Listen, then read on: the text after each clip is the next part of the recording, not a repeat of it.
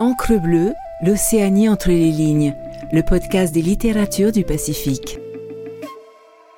Écoutez Encre bleue, c'est s'amarrer dans le Pacifique pour une minute, pour une heure avec un texte, un auteur. L'Association des éditeurs de Tahiti et des îles organise depuis plus de 20 ans le Salon du livre de Tahiti, Lire en Polynésie. Public, lecteurs, auteurs, éditeurs, petits et grands se retrouvent au pied du Tumora, le bagnan de la Maison de la Culture de Papeete pendant quatre jours pour fêter la littérature d'ici et d'ailleurs. Le podcast Encre Bleue vous propose de revivre ces moments d'échange avec les nombreux auteurs présents à cette occasion dans les épisodes hors série Rencontres au pied du Bagnan. Itinéraire d'un poète slammer kanak Paul Wamo, rencontre animée par Marie Valeux.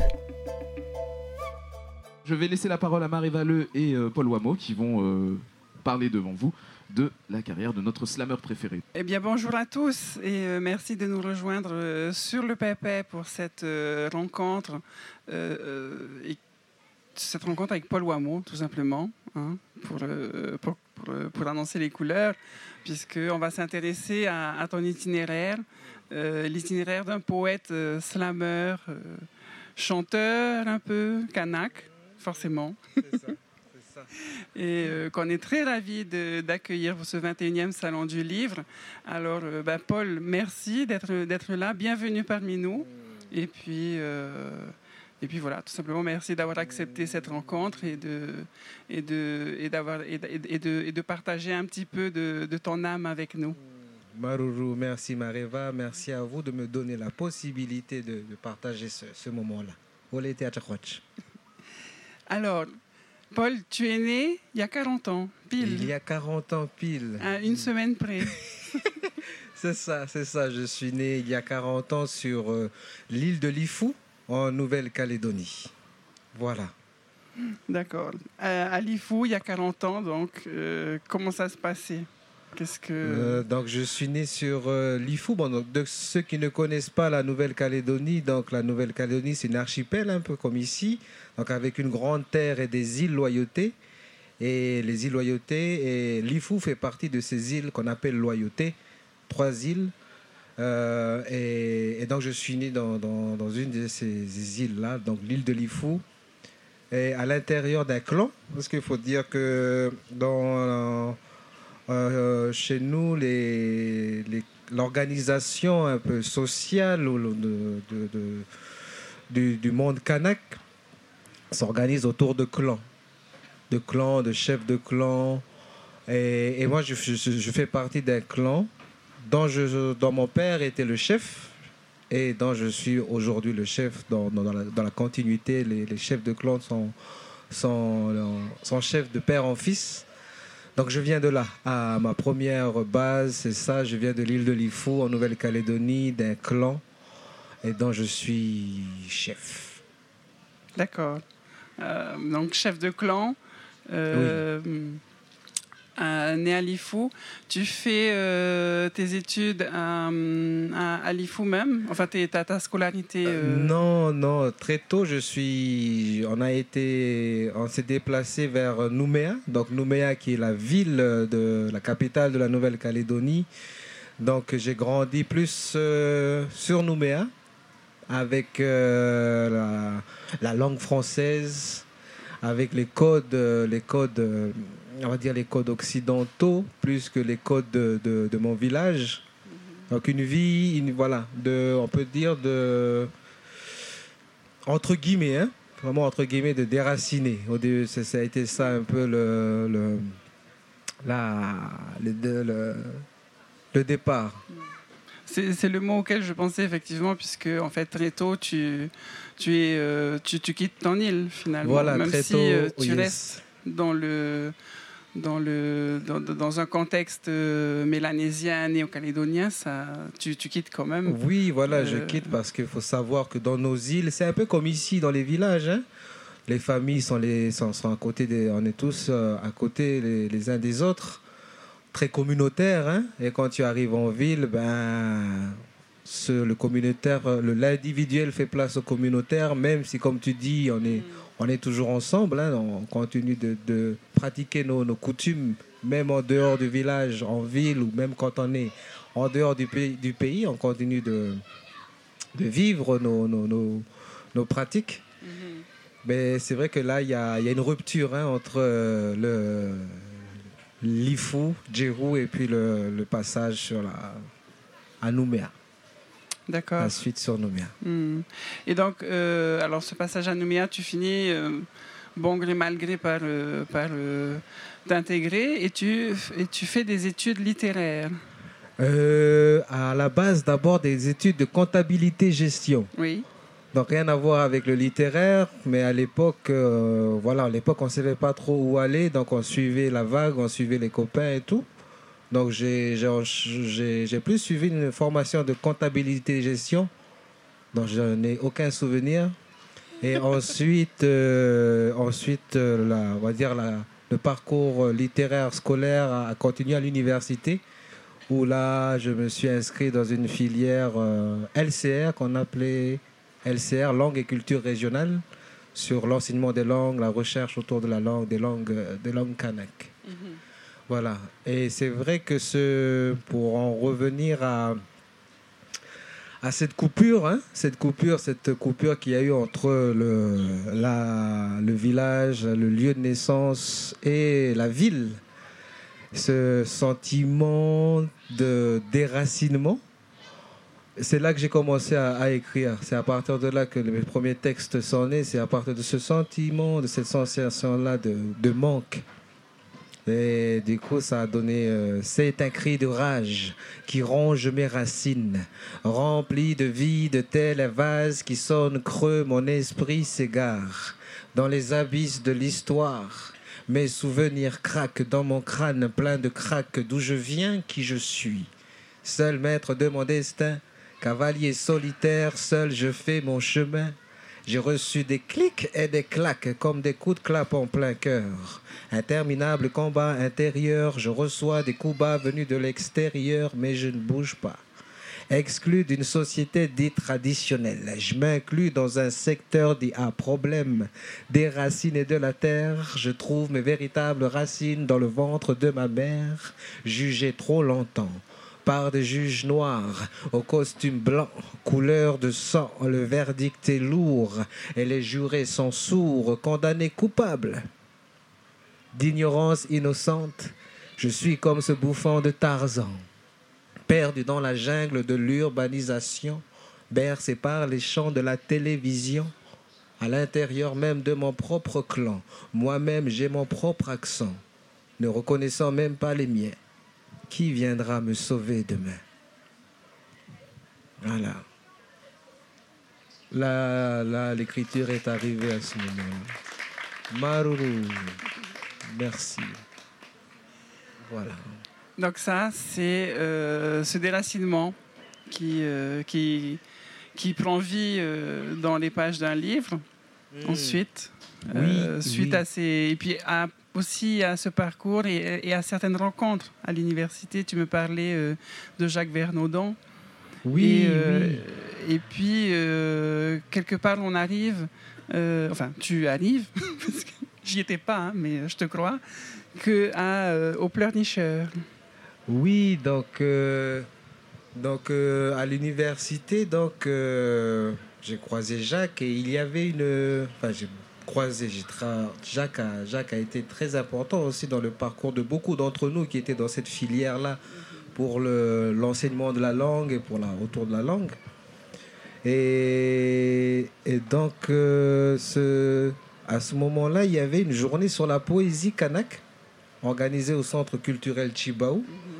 Et là, c'était trois journées où on posait la question que qu'est-ce que la poésie kanak? Et j'ai assisté à cette, à cette conférence et c'est là que j'ai rencontré des auteurs comme Dewe Gorodé, Nicolas Kurtovic et d'autres dans ce milieu-là. Et, donc, euh, ce qui ressortait dans ce disque, dans, dans, dans, dans ces, on va dire, dans, cette, euh, ces trois jours autour de la poésie kanak, c'est que la poésie kanak était une poésie revendicative, une poésie politique, une poésie qui, revendique euh,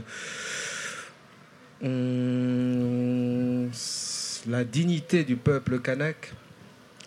Et c'est une poésie qui est née, qui a, vu le jour euh, dans les années 80, pendant, la revendication indépendantiste, avec des poètes comme Dewe Gorodé et, d'autres. hein. Et moi, j'étais là dans le, à côté avec mes textes qui parlent plus de mes revendications intérieures et pas, et pas, et pas forcément politiques, pas forcément communautaires. Et donc là, j'ai- pris la parole euh, devant tous mes aînés qui étaient là. Et je leur ai dit, ben moi je suis kanak, j'écris de la poésie, mais dans mon carnet, mais je ne parle pas de, du pays, je parle pas de la lutte, je parle d'un d'un manque. Je parle de mes bobos qui sont à l'intérieur de moi, et on est plein comme ça. Et donc c'était pour dire aussi qu'on peut être kanak. C'était une façon d'ouvrir le d'ouvrir l'expression, on va dire de pas de pas enfermer les choses, de nous dire à nos vieux ou dire à, ceux qui étaient là que une façon de décloisonner le- l'expression. Je sais pas si je suis assez clair, mais Euh, si, si, si, c'est hein, très clair. C'était, euh, oui, c'était un acte euh, euh, fondateur plus que de résistance au final, au, au Oui. dé- au départ. Voilà, au je, je départ. pense que beaucoup écrivent comme ça. Oui, beaucoup écrivent Enfin- comme ça. Et puis les générations, chaque génération vit son temps. Et puis je suis. Je m'attache toujours à, à ne pas être enfermé dans des, dans des cases, que ce soit des cases de chez nous ou les cases d'ailleurs. Donc là, c'était une façon de dire que voilà, nous, on a des, une génération qui dit autre chose, qui vit autre chose et qui dit autre chose. Et, et voilà. Et donc le pleurnicheur, mon premier recueil est, est parti de là. D'accord. Voilà. Le pleurnicheur. Pleurnicheur. J'aime beaucoup le titre. Hein. Oui, Et, le euh, pleurnicheur. Donc, le pleurnicheur 2005, Le pleurnicheur de ton premier recueil, et c'est aussi ta rencontre avec euh, les premiers éditeurs. Voilà, à l'époque, euh, c'est Frédéric Hollen de l'Herbier de Feu qui me qui euh, donc qui, qui m'invite dans sa maison d'édition pour, pour publier. À l'époque, je connaissais pas du tout le monde de l'édition. J'avais pas de projet d'édition, mais on va dire que c'est parti parce que ça devait partir comme ça. Et donc avec lui, on part sur, euh, l'édition donc de, mon premier recueil paru en 2000, euh, en 2005, 2006, Le Pleurnicheur. Et là, je découvre le monde de l'édition, comment on se fait un livre, comment on s'écrit un livre. Et à l'époque, déjà, je commençais aussi à faire des scènes, hein, à passer sur des scènes publiques, euh, des lectures publiques.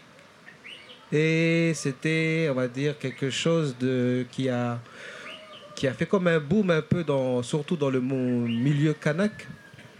Parce que à ce moment-là, j'ai commencé à slammer, entre guillemets, mes textes. Et c'était un boom pour, euh, pour le monde de chez nous. Parce que quand tu prends la parole, c'est- sacralisé. Dans les coutumes, comme on dit. hein. On va pas peut-être partir sur des explications trop compliquées de ça, mais quand tu prends la parole, c'est pour parler au nom du groupe aussi. Quand tu prends la parole, c'est pas pour dire toutes les choses que tu as à l'intérieur de toi, c'est que c'est pour prendre la parole euh, pour tout le monde. C'est une parole communautaire. Une parole en fait. communautaire. Donc à l'époque, ça faisait un peu euh, une, une sorte de, de, de petite bombe, quoi, de, de voir un jeune kanak qui s'exprime, qui parle, qui prend le micro euh, en public pour dire ces choses. Et ce boom s'est transformé ensuite en, en- comme une fierté pour, pour beaucoup hein, de, de voir un, un dans le monde, entre guillemets, des, des autres, des blancs ou du monde des autres, et s'exprimer. Donc c'était très... Au début, ça a été ça, a été ça un peu le- l'effet boule de neige, un peu de, Ouais, de, en- ce- en- de cette entrée dans l'espace public euh, artistique. C'est ça, donc cette entrée dans la, dans la vie publique, enfin, sur la scène euh, artistique publique Mm, euh, calédonienne, kanak, mm. euh, ça, c'était donc, ça portait euh, une fierté identitaire, culturelle kanak. Oui. Et, euh, et tu, tu, tu me disais euh, en préparation de cet entretien que euh, qu'en réalité, sur le moment en tout cas, ta prise de parole était plus visible qu'audible. Oui, plus visible qu'audible. Ben, il est ceux qui étaient avec moi, ceux qui me supportaient, la famille, les, les, entre guillemets aussi, hein, beaucoup. Ben, comme je te disais, ils voyaient un, gars de chez eux, un jeune de chez eux, un enfant de chez eux, se, mettre debout comme ça et parler. Puis c'était. J'aime bien le discours qu'il y a ici quand on dit qu'il faut prendre l'espace. Hein. Il faut prendre l'espace là, là où, là on ne voit pas.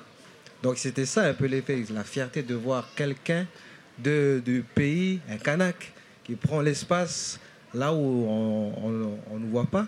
Mais moi, à l'époque, je n'avais pas du tout pensé à ça. Hein.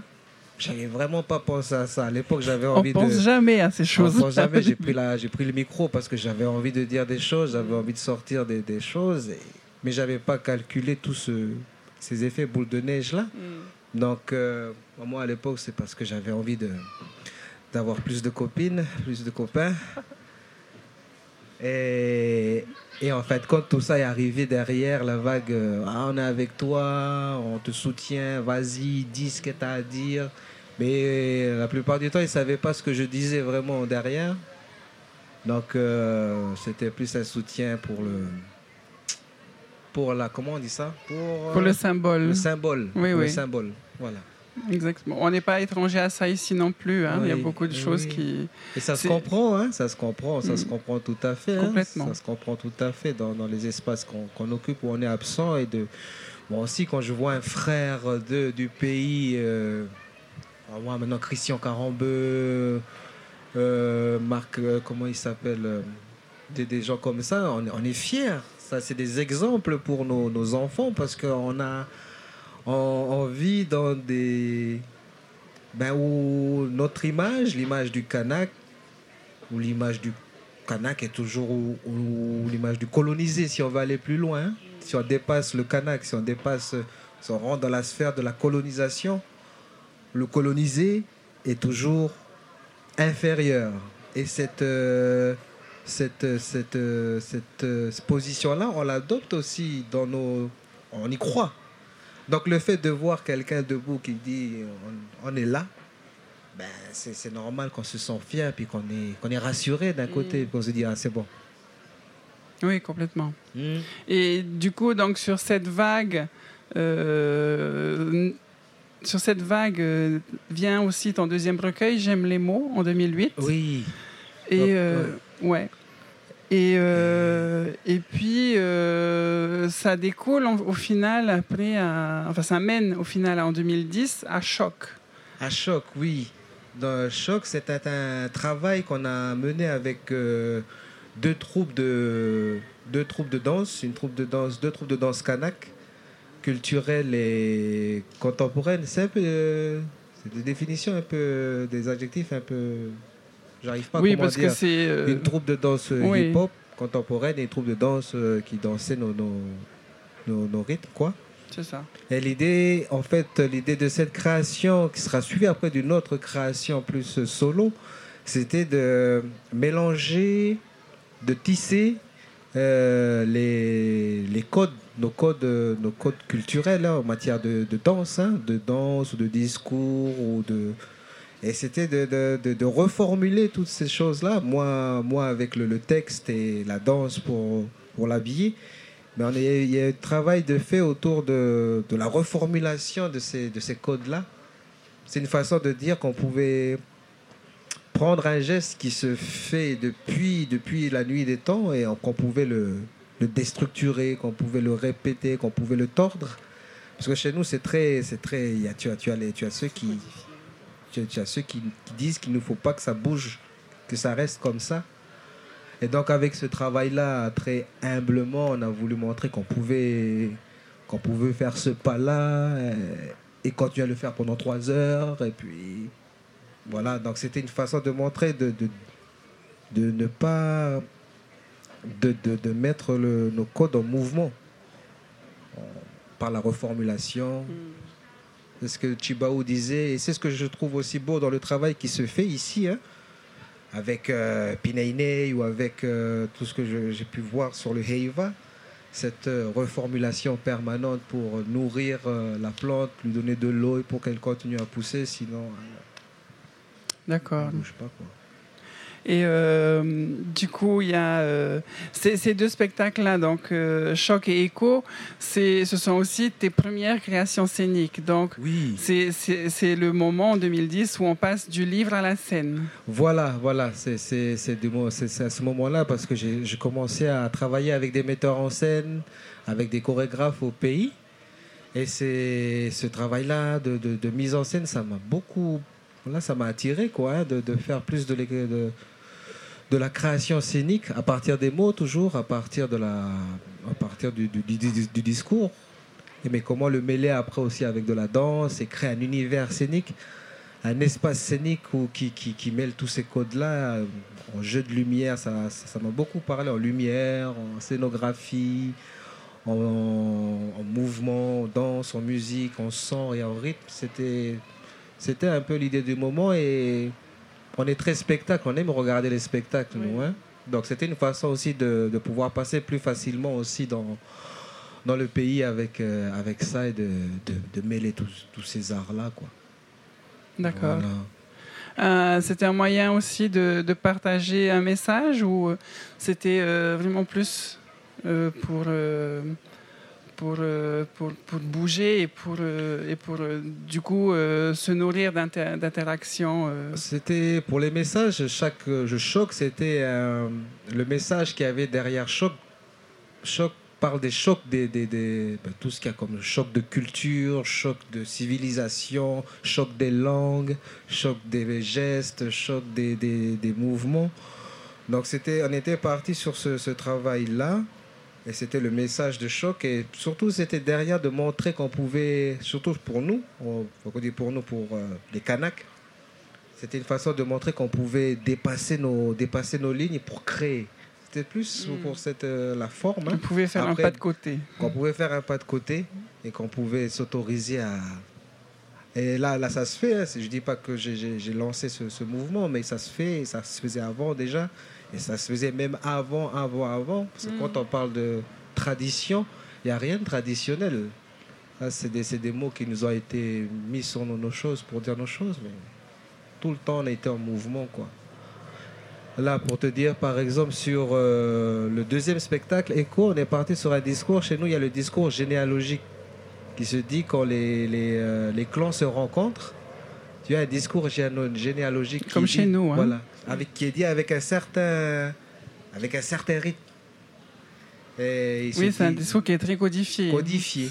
Et l'idée, c'était de prendre les codes de ce discours-là et de les retranscrire sur scène avec, euh, avec un texte, à ma manière. Donc, euh, ça pouvait faire le discours généalogique, par exemple, là, ça se dit sur un flow assez saccadé.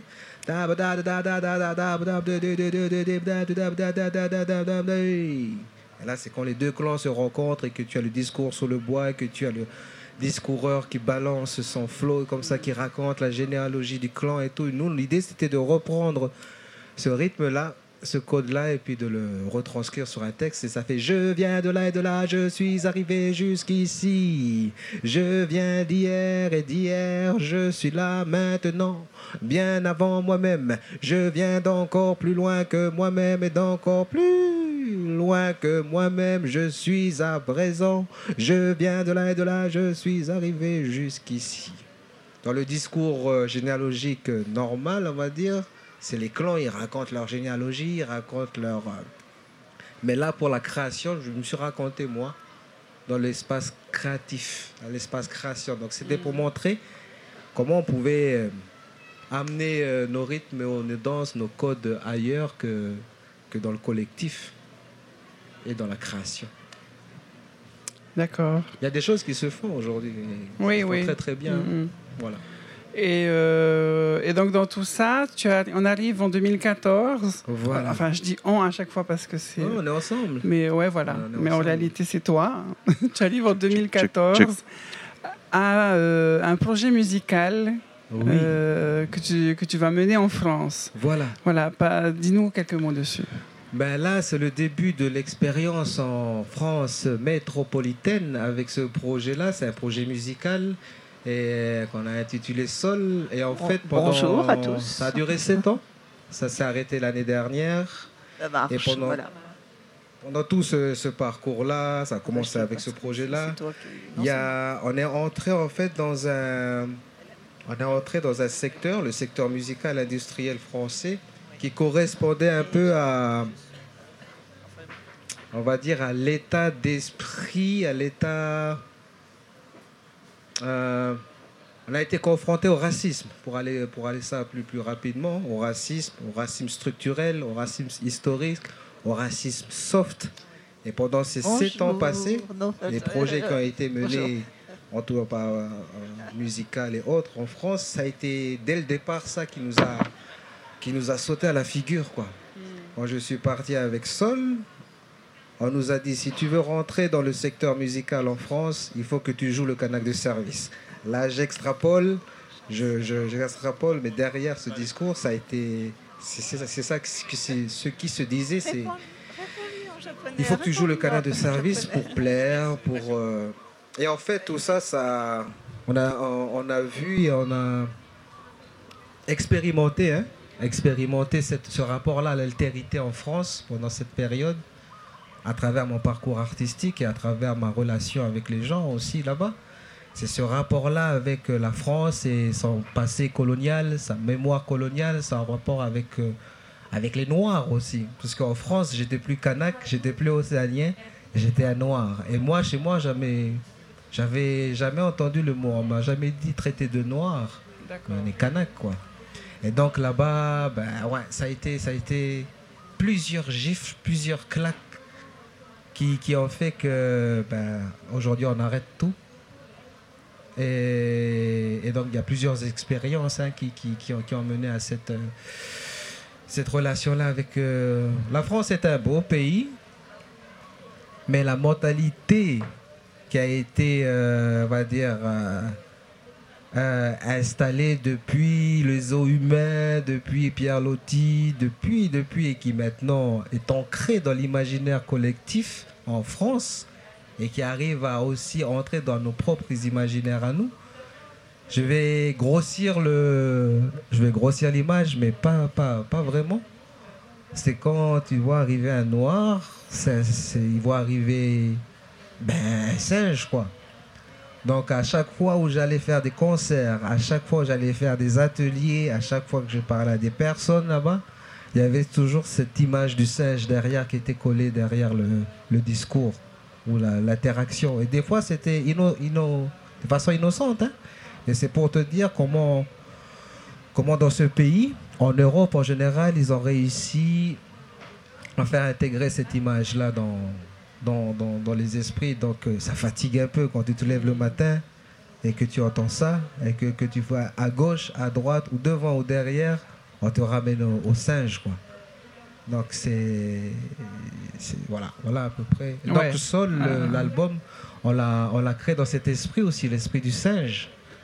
Même si c'est voilà, c'est on a choisi aussi de rentrer dans ce projet. Mm. Il a dit si tu veux rentrer dans la catégorie musicale, ils ont plusieurs euh, en France, ils ont par exemple dans l'industrie musicale les musiques du monde.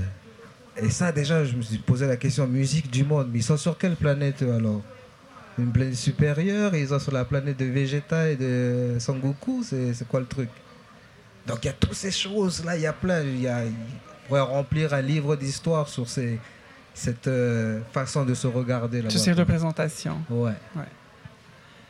Et euh, alors bon, tu arrives en France, euh, il y a quand même donc ce choc euh, ce double choc finalement. Enfin, un choc et un contre-choc qui se produit. Oui. Mais euh, à ton arrivée, tu t'installes d'abord en Bretagne, à Douarnenez. Oui, à Douarnenez. Puisque tu es accueilli en résidence d'écriture. Voilà, je suis accueilli en résidence d'écriture par l'association Rhizome qui avait accueilli Chantal euh, l'année d'avant, Chantal Spitz. Donc nous, nous étions, voilà, on venait de débarquer, ça a été notre port d'attache, quoi euh, donner aussi les premières expériences avec l'altérité parce que souvent on nous invitait pour euh, la danse de la pluie ou la danse des canards. Bah, je, là, j'extrapole un peu encore pour dire hein, l'image que ah voilà le canac là, on va l'inviter pour. Euh, j'extrapole, Et c'était, c'était, c'était intéressant aussi. C'était très intéressant parce que cette association, cette association-là, on a beaucoup discuté et tout. Chantal les connaît, mais ça a été aussi un moment de rencontre, de rencontre véritable.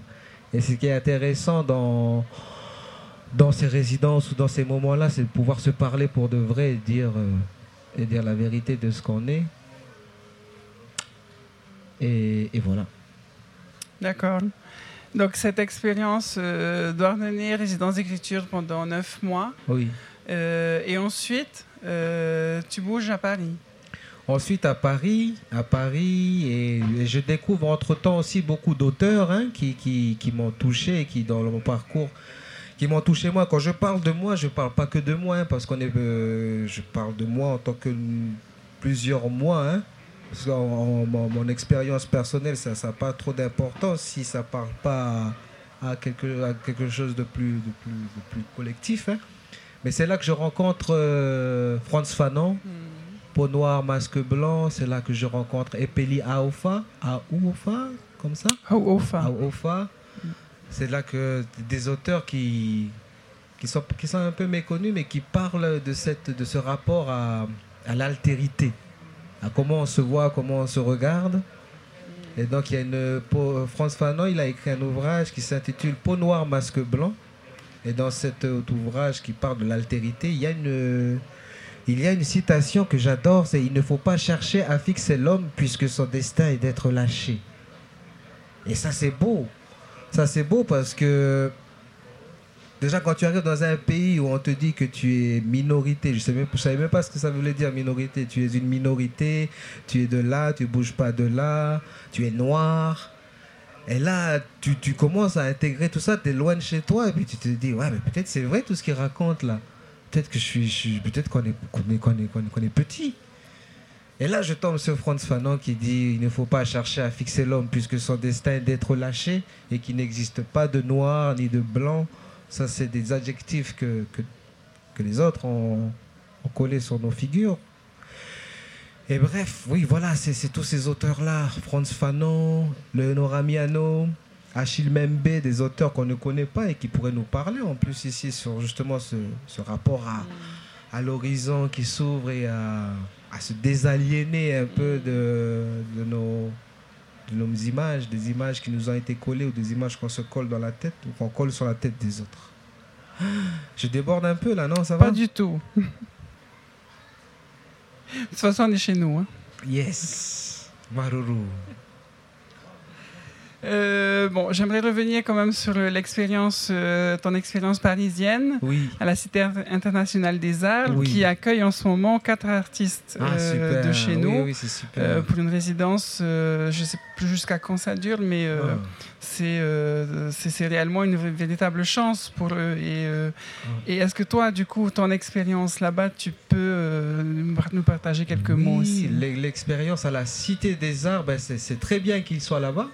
Parce que c'est une cité où plusieurs artistes du monde entier se, côtoient, échangent et tout. Donc, c'est, on va dire c'est une bonne marmite hein, pour, euh, pour aller piocher à droite, à gauche des, des choses qui peuvent nous nourrir ou qu'on peut nourrir les autres aussi. Donc, c'est très très bien qu'il soit là-bas. Et l'expérience euh, parisienne, ben, du coup, ça a été une expérience où on savait déjà qu'on allait arriver dans une jungle. hein. Et là, on était en plein dedans. Donc, Là, vous euh, prenez conscience de la loi de la jungle. de la loi de la jungle. La- L'industrie musicale, c'est une industrie musicale, c'est très, c'est très, euh, c'est sauvage. Hein c'est une course à, c'est une course où il faut être le premier, il faut se faire voir, il faut faire la meilleure pub.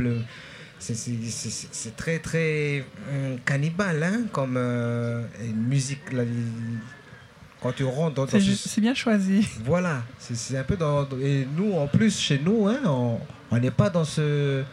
Dans notre culture, on nous apprend à ne pas se montrer, à ne pas parler fort, à ne pas dire, euh, à dire nous plus que je. Et là, dans l'industrie musicale, il n'y a pas de ça. Tu dis je, tu te montres, il faut que tu te montres le plus, il faut que tu parles le plus fort, il faut que tu montres ton visage. C'est une, c'est très, c'est pervers en fait comme, euh, comme, comme univers. Et on est rentré dedans. Mais c'est intéressant d'avoir d'avoir traversé cet univers parce que souvent on a cette image de on va faire une carrière en France. Chez nous, on va aller, on va défendre le pays en France, on va rentrer dans le. On va, on va faire une carrière en France. On a des images un peu.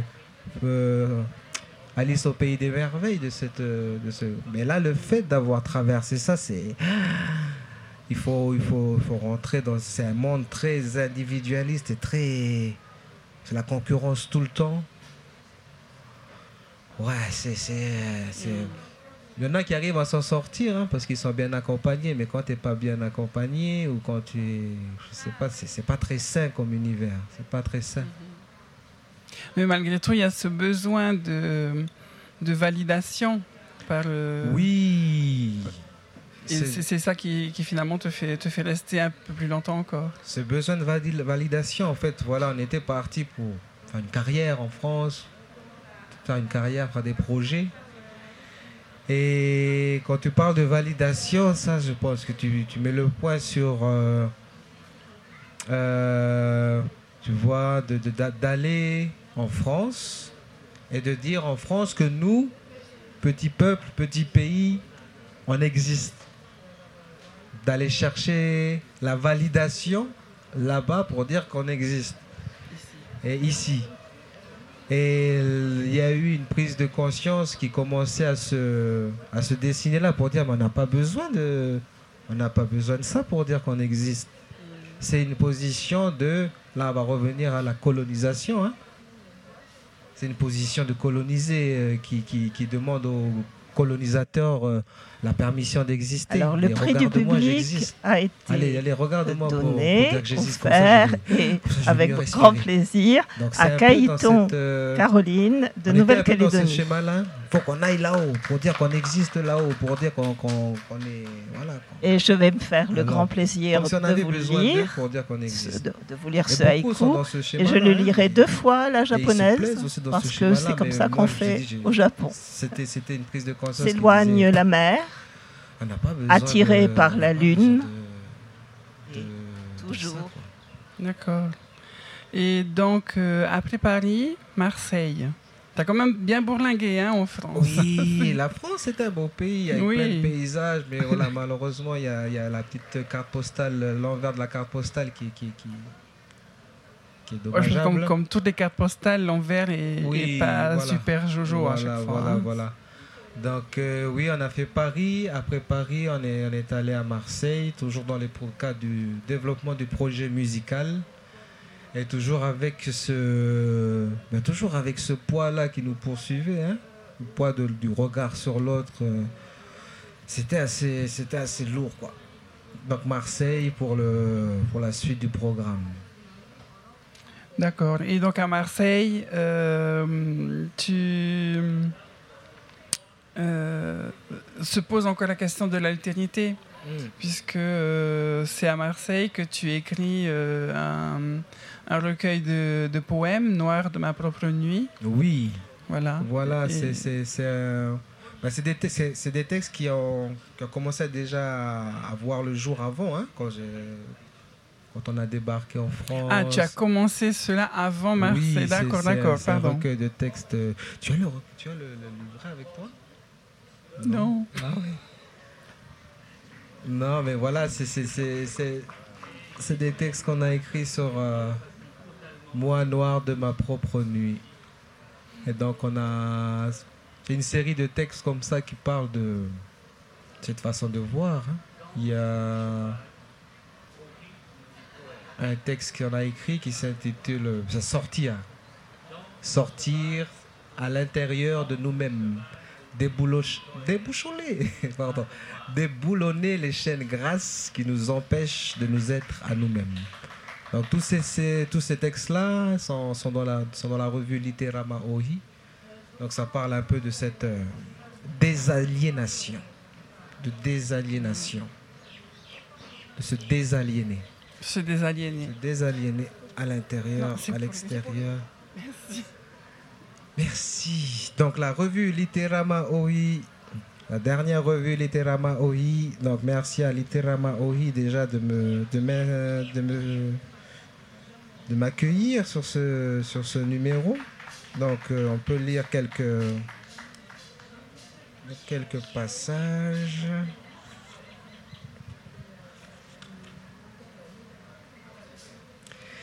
Ils ont vu mes pieds et j'ai vu leurs yeux. Ils n'ont pas ouvert la bouche et j'entendais leurs yeux. Ils ont presque levé la tête et j'ai vu leurs yeux. Des yeux qui penchaient entre rêve et cauchemar, danger et désir. La rage cachée au fond d'un trou. Deviendrons-nous ce que nous nous sommes promis? Qui êtes-vous? Que faites-vous ici? D'où viens-tu? Rigole pour voir si vous êtes vraiment ce que vous êtes. Les fanfares se sont tus en même temps que la nuit. Rue couchée sur le ventre, toute propre, toute blanche, toute plate et sage. Je suis le nouveau locataire. J'ai la peau des fesses que la matraque abîme, noire, marche dans ma nouvelle rue. Compte les 110 pas de mes orteils, noirs, à l'intérieur de mon nouvel immeuble, remontant ma nouvelle rue, presque chaque jour, presque partout ici. Les mêmes questions bibiches pointées sur mon front me gonfle. La rage cachée au fond d'un trou. Continuerons-nous encore de répéter les mêmes réponses, de porter la même grimace, de chanter les mêmes hurlements, alors qu'en face, ici, de tous les côtés de ma nouvelle rue, dans tous les étages de mon nouvel immeuble, le même refrain se retourne à ma vue. Et puis les fanfares se sont tus en même temps que la nuit. Merci Paul. Euh, après Marseille, alors on va faire un bond dans le temps parce que le, temps passe en fait. Hein. Je, vois, je vois qu'on m'a remarqué. Et euh, tu, tu, viens à Tahiti en 2019. Oui. Euh, à l'occasion du Salon du Livre. C'est pas la première fois que tu viens à Tahiti. Mais vas-y, raconte-nous qu'est-ce qui a été particulier au Salon du Livre 2019. Eh bien, je suis arrivé ici déjà avec. Euh, Parce qu'en fait, depuis, tu n'es pas reparti. Donc, il faut nous expliquer pourquoi. C'est ça, Je suis arrivé déjà. Je suis arrivé ici déjà avec cette projection de, bah, de partir de France, de, de revenir au pays de cette projection, mais toujours dans le doute, en se posant la question, mais est-ce que c'est bien de partir? C'est vrai que c'est fiou là-bas, parce que là où tu passes, tu es toujours le sage de service. Comment on fait? Mais quand même, il faut que je, je sais pas, j'étais dans cette, dans cette, comment, dans, cette, dans ce questionnement-là. Et ici, une discussion avec, euh, surtout une discussion avec moi, Naura, m'a, bah, du coup, m'a, m'a, mis encore plus la puce à l'oreille. Hein, en regardant Pineinei, et je lui ai posé la question mais pourquoi tu ne vas pas présenter Pineinei au festival d'Avignon, au festival de je sais pas quoi encore en métropole ou en France? Parce que ça c'est quelque chose qui mérite d'être vu là-bas. Donc il m'a sorti euh, en gros qu'il n'a pas besoin de la validation de là-bas pour dire que ces choses qu'il fait, c'est des belles choses et qu'il les fait pour les gens d'ici. Et donc là, ça m'a. Ah ben voilà, ok, d'accord. Ça m'a encore plus. Euh, c'était le plus qu'il fallait pour me dire que j'arrête la métropole et que je reviens chez moi pour euh, mon chant d'igname. Parce que voilà, de répéter tout ce qu'on s'est dit avant. D'accord. Donc. Euh, et voilà comment tu arrives à Tahiti. Et voilà comment j'arrive à Tahiti, 2019. coronavirus, on reste bloqué et on attend, on attend le prochain vol. Et nous, on attend la suite aussi. Yes, yes. Ben... Donc, c'est quoi la suite de Paul Wamo, justement? C'est une surprise. Ah, d'accord. C'est un secret. voilà. Mais merci, merci Mareva, merci. C'est moi qui te remercie, Paul. sur ce, sur ce, d'avoir accepté cette invitation cette invitation pour parler un peu de tout ça. Très bien, merci à toi. On a peut-être, euh, si on a le temps un peu, pour des questions du public. Oui, je sais, je suis gourmande, mais est-ce qu'il y a des questions dans le, dans le public? On a encore un peu de temps et, et Paul est à nous encore une dizaine de minutes.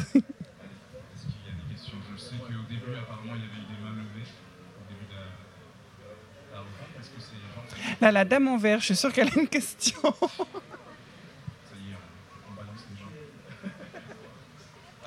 Ah, voilà.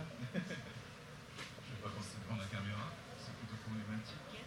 Obligé de se faufiler, donc je passe en régie.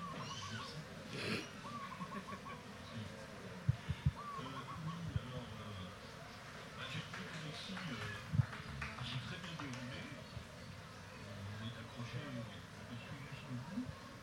Par contre, ce qui m'a frappé, c'est le côté foncièrement pessimiste et ce rôle de, comme on t'a dit, de nègre de service et tout ça. Je pensais que maintenant, à notre époque, depuis le temps qu'on entend cette litanie, je pensais qu'on pouvait arriver à des discours plus positifs. Encore une fois, je suis pas à ta place. C'est juste ce que je pense. Moi j'ai vécu à l'étranger, je me suis jamais tellement senti euh, le, blanc de service, si tu veux. Quoi. Bon, mais il y a peut-être euh, des raisons euh, pour ça. Voilà, juste ce que je voulais dire. Merci, oui, c'est vrai, comme vous dites, c'est pessimiste, mais c'est réaliste. C'est réaliste, c'est des images qui, qui, qui, qui, n'ont pas bougé encore. Il y a des choses qui se font, il y a des lignes qui bougent, mais c'est comme disait Einstein, c'est plus facile de bouger un atome que de bouger les choses qu'on a dans la tête. Et ça, c'est des choses que dans l'imaginaire collectif, c'est ancré depuis, depuis qu'ils ont travaillé pour que cette image-là soit, soit inscrite. Et donc c'est fatigant quand tu as la peau caramel et puis que tu débarques là-bas et qu'on te regarde toujours de cette manière. quoi. Donc à un moment donné, tu dis, bon, s'il me regarde comme ça, je rentre chez moi, hein, puis je suis mieux chez moi, on me regarde mieux. quoi. Après, ça dépend de ce que tu viens faire là-bas, quoi.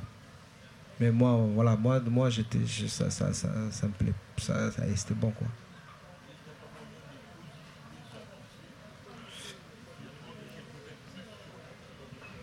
Si, si, si, bien sûr. Bien sûr, il faut, il faut, il faut. Après, c'est soi sur soi. Hein. Moi, après, ça, ça, ça, ça, aujourd'hui, ça me, ça me, ça me fait plus mal. Hein. Parce que comme vous dites, ça ça m'a fait beaucoup cheminer justement. J'aurais pu jouer le canac de service. J'aurais pu faire le, le canac de service, mais ça aurait été pas, ça aurait été pas sincère. Et comme vous dites, c'est un travail plus intérieur qui se fait. Et là, après, il faut trouver d'abord la paix en soi-même. Et c'est ce que dit euh, Léonora Miano, hein, une écrivaine que, que j'écoute beaucoup qui dit qu'il faut pacifier à l'intérieur de soi son rapport au colon. Donc déjà faire la paix avec lui à l'intérieur de soi, ça ne veut pas dire oublier tout ce qui a été fait pour qu'on arrive à ces images-là ou pour qu'on arrive à des situations aujourd'hui qui sont un peu déséquilibrantes pour nous. Mais euh, c'est d'essayer de, de, trouver cette paix-là sans oublier pour pouvoir avancer et puis avancer en étant plus léger. Oui. Oui, bonjour. Ben, félicitations pour euh, ton ah, parcours et le talent que tu as. Hein. Euh, dis-moi, je, reviens de Calédonie. Hein. En fait, j'aurais préféré. T'es es à Lifou, en fait, sur le nord ou sur le sud À Wetch, es à, Natalo? Je suis à Wetch. Wetch, à Wetch. Ben, je suis allé là-bas. J'ai euh, participé à faire la, grande cuisine. D'accord. Bon, c'est sûr que des fois, en fait. Et à Nouméa, tu, étais où? À, Nouméa, j'étais à Rivière-Salée. À Rivière, ben moi aussi. Le quartier de Rivière-Salée. Le cinquième secteur. Ah, pas loin. Dis-moi, euh, parce que c'est chaud actuellement, sans vouloir parler de politique, en fait, actuellement, il y a, tout le monde le sait, et euh, c'est une des raisons pour lesquelles un peu je suis revenu sur Tahiti également, euh, vu un peu le travail que je faisais. Dis-moi, est-ce que ton, ton, parcours en France t'a permis d'avoir un, un, regard peut-être différent sur différences de culture? Que ce sont des différentes cultures quand même qui sont, euh, comme tu le disais, saisissantes. Hein. Aussi bien tu peux te sentir mal là-bas que certains, pour des raisons ou d'autres, on peut, on arrive, je travaillais à Wawilou, à Pointe-Victé, tu vois, dans des endroits quand même, c'est euh, Canada, tout ça, c'est... Par contre, quand on est accepté, c'est formidable. Mais il y, a vraiment ce... Qu'est-ce que tu en penses? Quand tu reviens chez toi maintenant, là-bas, qu'est-ce Comment tu discutes avec les tiens? Comment tu dis-moi tout ça? Ah, je suis pas rentré encore, hein ça, Oui, oui, ça depuis que je suis parti, je suis pas rentré encore, hein Donc si je rentre, je vais rentrer avec toutes ces expériences-là aussi, mais après là-bas, c'est pas, c'est pas là chaque, chaque. Euh, il y a d'autres situations, d'autres questions qui se posent. Hein Est-ce que ta, ta, vision, en fait, disons, elle a évolué en fait depuis, euh, depuis que tu es parti de. C'est une évolution dans, dans, ma vision des choses par rapport au pays. Euh, non, non, pas trop. Hein. On est toujours dans le les, choses qu'on cherche au pays. C'est ça a toujours été les, mêmes choses. Hein. Comment vivre ensemble, hein. comment être ensemble et comment avancer ensemble. Donc après, par rapport aux, réponses qu'on peut amener, moi, ma réponse a été toujours, mes réponses n'ont pas évolué ça a évolué dans le rapport à, dans le rapport à l'autre. Il euh, y, a, des choses qui, qui m'ont. Des auteurs que j'ai rencontrés, que j'ai pu rencontrer là-haut ou en bas, je ne sais pas comment on est dans quelle position. En France, des auteurs comme Franz Fanon, par exemple. Donc Franz Fanon qui est méconnu un peu dans, dans, chez nous et qui est un auteur qui a parlé de la décolonisation comment décoloniser nos esprits, comment la décolonisation tout court. Donc, euh, toutes ces choses-là, c'est des choses, oui, qui, peuvent nourrir nos pays, qui peuvent nourrir notre pays dans, la phase de décolonisation dans laquelle on est inscrit. Et, donc, voilà, c'est des choses comme ça que je vais partager hein, à travers euh, quand, je vais revenir à la maison. Il y a déjà beaucoup de choses qui se font, qui se font très bien, comme des choses qui se font très mal. Donc voilà. On vise le haut. Yes. Est-ce qu'il y a encore des questions dans le public du coup? Tu as encore quelque chose à demander?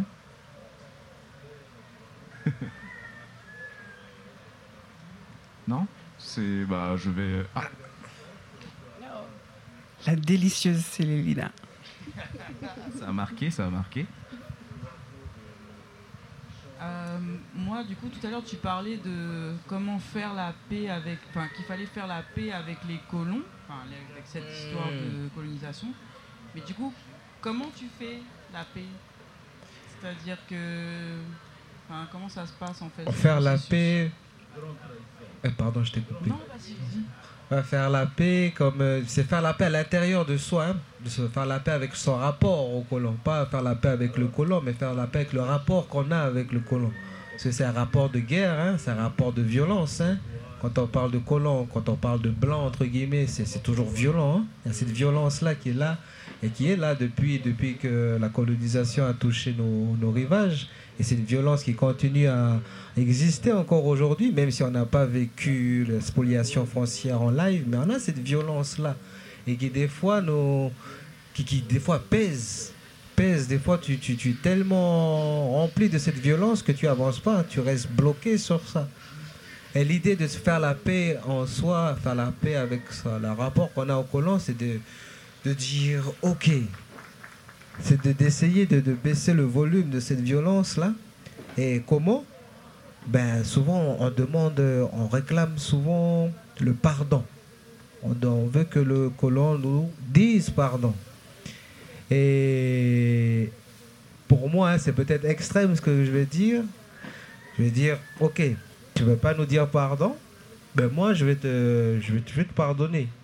C'est pas pour toi que je vais te pardonner, c'est pour moi. Comme ça, je vais, je vais respirer un peu mieux, puis je vais pouvoir marcher, puis voir un peu plus loin. Parce que si je continue à m'énerver contre toi, je je bouge pas. Puis après ça, ça va se transmettre à, à ceux qui vont arriver après moi et ça va se transmettre. Puis on va toujours être comme ça, et puis on bouge pas.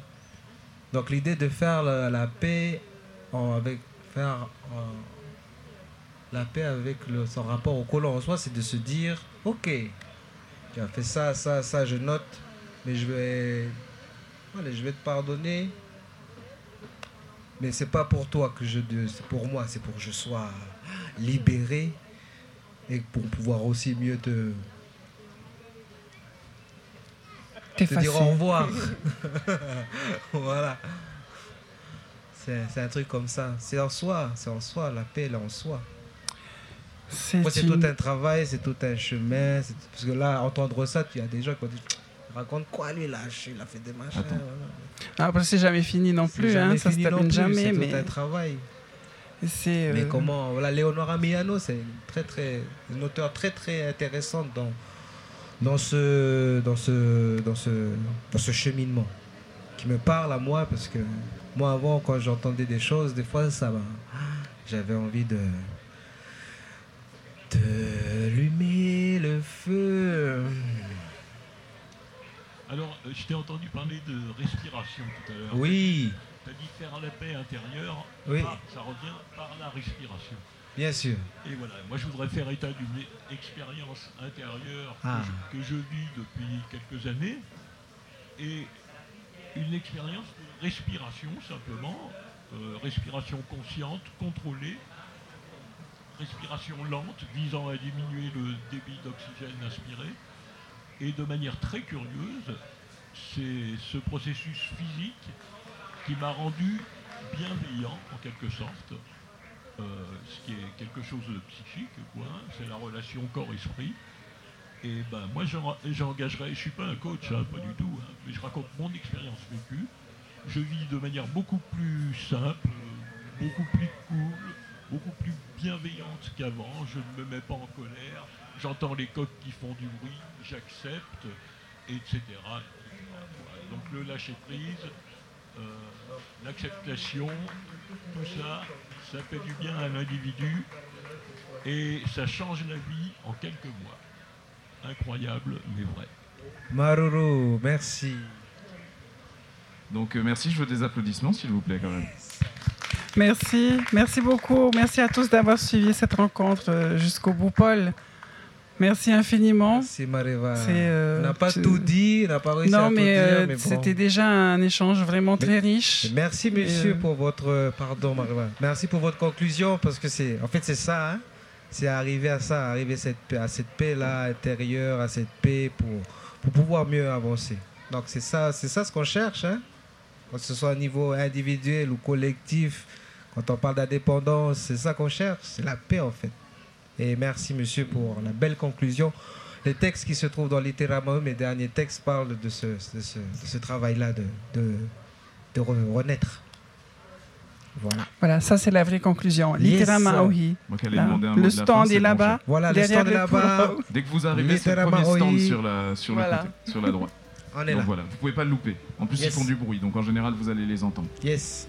Comment ça on fait du bruit? Non, pas du tout. Je vois pas ce que j'ai dit. Allez, merci à tous. Encore des applaudissements, s'il vous plaît.